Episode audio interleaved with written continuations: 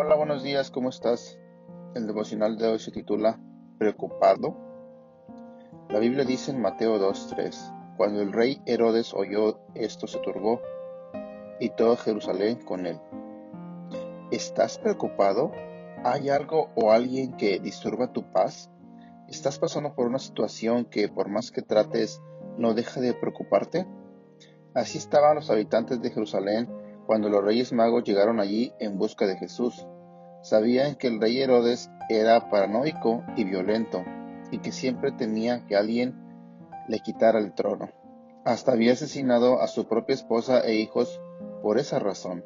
Los habitantes de Jerusalén no querían fastidiarlo. ¿Quién sabía lo que podría hacer? Así es que se preocuparon y esperaron.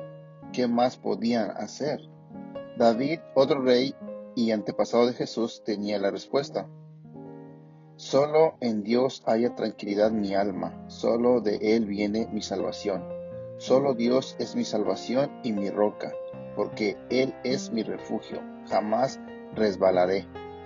Pueblos todos, confíen siempre en Dios, vacíen delante de Él su corazón. Dios es nuestro refugio.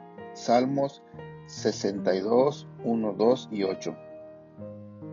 Quizás estés viviendo a la merced de otra persona, ya sea un familiar, jefe, vecino o político.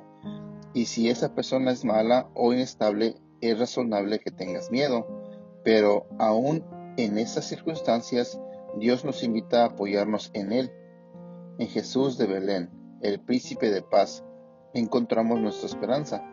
Él es nuestro refugio, porque ha venido para ser nuestro Salvador. Y ni siquiera todos los Herodes del mundo nos pueden separar de su cuidado. Oración. Señor Jesús, cuando me turban los problemas, ayúdame a buscar refugio en ti. Amén. Que tengas un excelente día.